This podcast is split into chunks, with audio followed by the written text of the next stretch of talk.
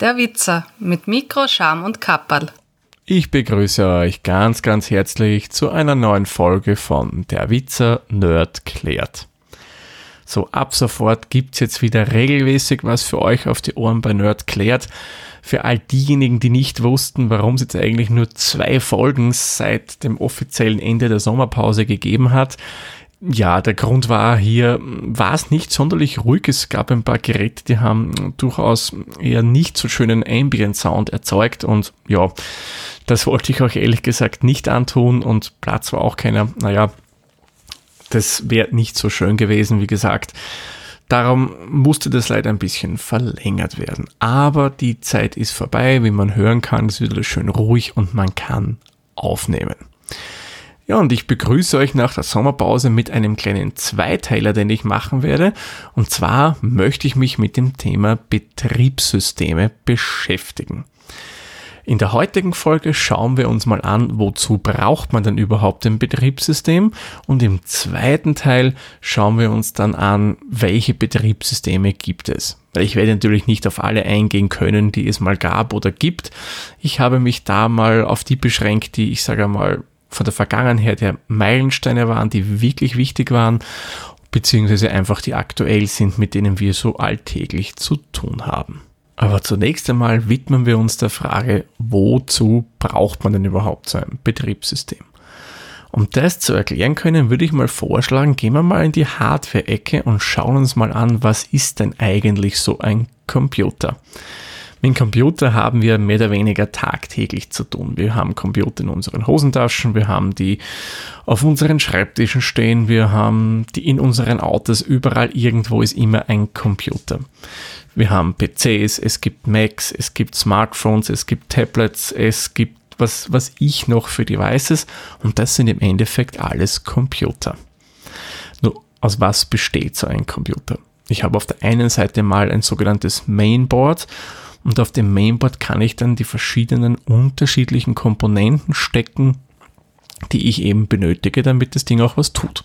Da brauche ich zum Beispiel mal einen Prozessor. Der ist dafür da, um die ganzen Berechnungen durchzuführen. Dann brauche ich, um auch aus einem Monitor sehen zu können, eine Grafikkarte. Die gibt nicht nur das Signal aus, die berechnet auch alles, was irgendwie mit Grafik zu tun hat. Wenn ich zum Beispiel einen Film anschaut am Computer, damit das schön flüssig läuft, dafür ist zum Beispiel die Grafikkarte verantwortlich.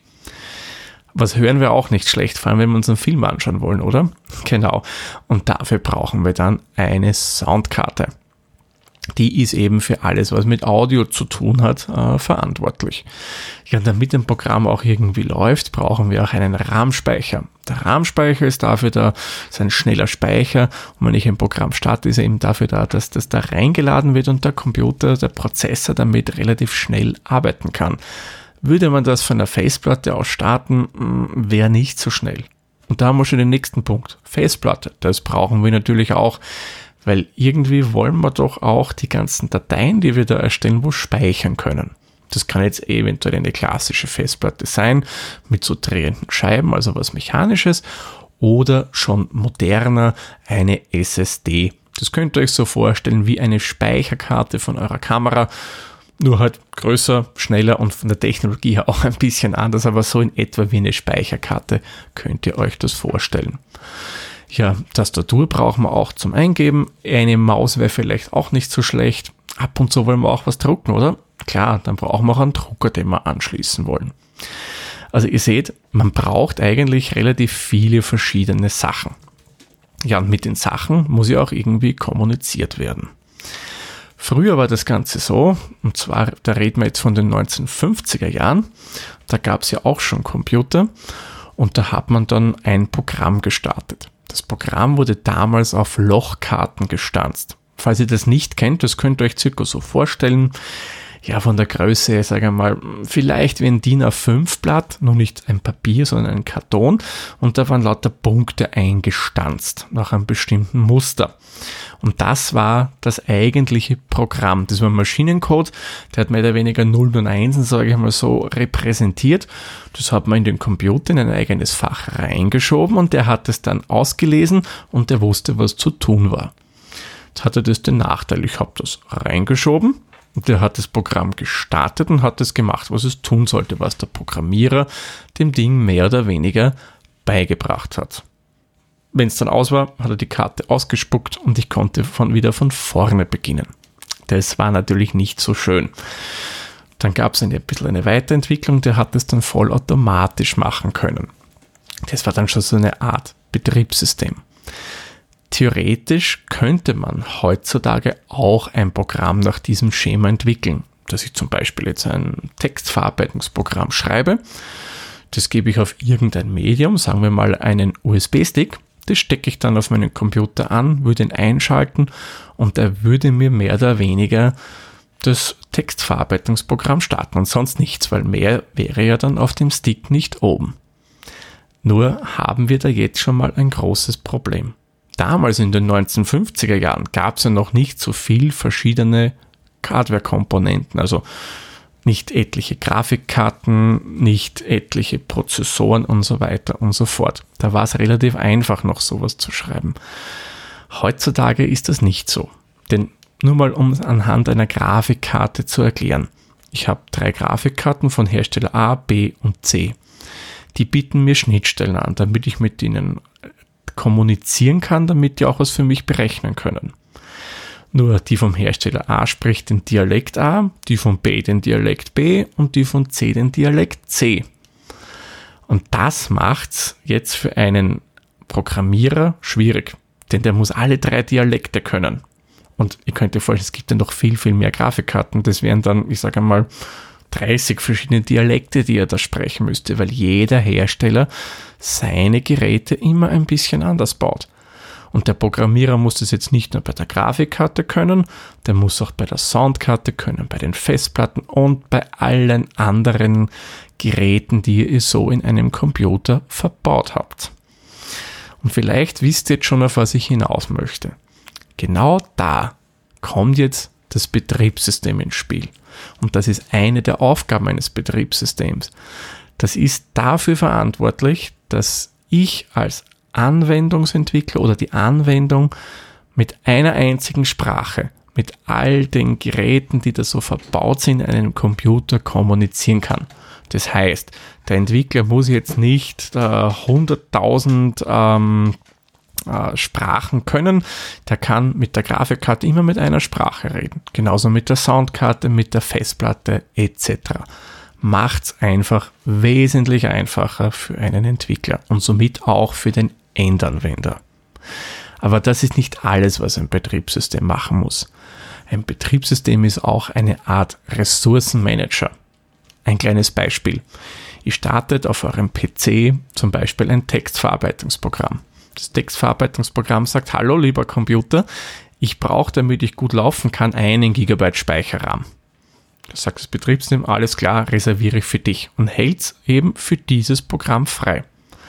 Dann startet ihr nebenbei vielleicht noch ein Bildbearbeitungsprogramm, weil ihr noch ein Foto bearbeiten möchtet, das ihr dann eben in, eure Textdokument, in euer Textdokument einfügen wollt. Das Programm startet und sagt, lieber Computer, ich hätte gern zweieinhalb Gigabyte Speicherram. Dann sagt der Computer, okay, der wäre noch frei, gebe ich dir. Irgendwann später kommt das Programm drauf, hm, zweieinhalb Gigabyte, das ist mir zu wenig. Ähm, hallo, es meldet jetzt dann, ich hätte vielleicht doch noch gern einen Gigabyte mehr. Dann schaut das Betriebssystem nach, ist das noch frei? Wenn ja, reserviert es für das Grafikprogramm. Und ihr seht, das kann die ganzen Ressourcen nicht nur vom Speicher, also vom RAM verwalten, sondern auch von eurem Prozessor, wie viel Rechenleistung jedes Programm bekommt, ähm, wie viel Grafikkartenpower das Ganze bekommt und so weiter und so fort. Und wenn ihr schon bei einem Word, also bei einem Textverarbeitungsprogramm sind, man Word ist natürlich ja das bekannteste in der Richtung, ähm, dann wollt ihr vielleicht das nachher auch speichern.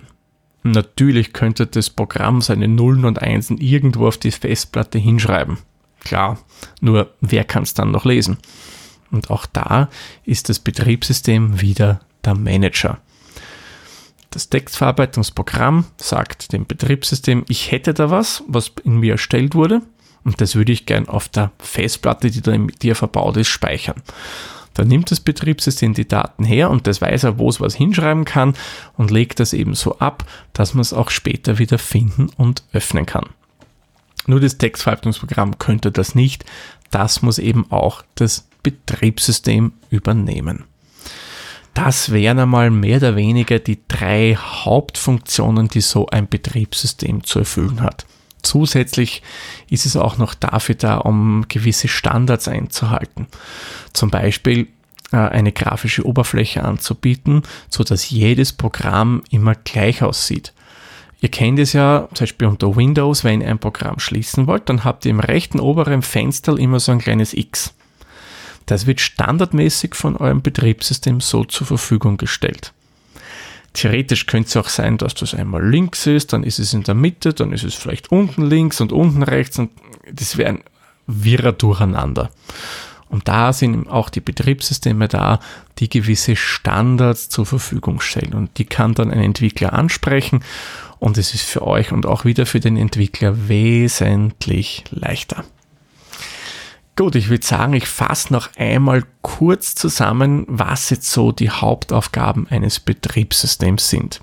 Es ist auf der einen Seite mal eine Standardschnittstelle, die es ermöglicht, mit einer einzigen Sprache mit den ganzen unzähligen Komponenten wie Grafikkarte, Soundkarte, Prozessor und so weiter zu sprechen, sodass ich da nicht verschiedene Dialekte kennen muss. Es ist ein Manager von Ressourcen. Es weist mir Speicher zu, es weist mir die Prozessorleistung zu. Und es ist auch ein Dateimanager. Das verwaltet, wie schreibe ich auf meine Festplatte die Dateien, wie kann das Programm das schreiben. Es stellt mir auch ein System zur Verfügung, um das Ganze wieder zu finden, damit man es auch wieder öffnen kann. Ja, und dann bietet es auch noch gewisse Standards an eben um eine einheitliche grafische Oberfläche zu haben zum Beispiel. Und natürlich auch noch einige Sachen mehr. So, das war es jetzt mal kurz und knapp erklärt, um was es bei einem Betriebssystem geht, warum man das braucht, eben damit es einfacher für alle wird. Und im zweiten Teil von den Betriebssystemen, da erkläre ich euch dann ganz kurz die unterschiedlichen wichtigen Betriebssysteme und gehe auf die gewissen Vor- und Nachteile der ganzen Sachen ein, beziehungsweise wozu die verwendet werden. Gut, dann würde ich sagen, machen wir den Sack für diese Folge zu. Ich sage wie immer vielen lieben Dank fürs Zuhören. Bis zur nächsten Folge. Tschüss, Servus, pfiat euch. Der Witzer ist ein privater Podcast aus Österreich. Nähere Informationen zur aktuellen Folge sowie die Möglichkeiten für Feedback und Unterstützung findet ihr auf der-witzer.at.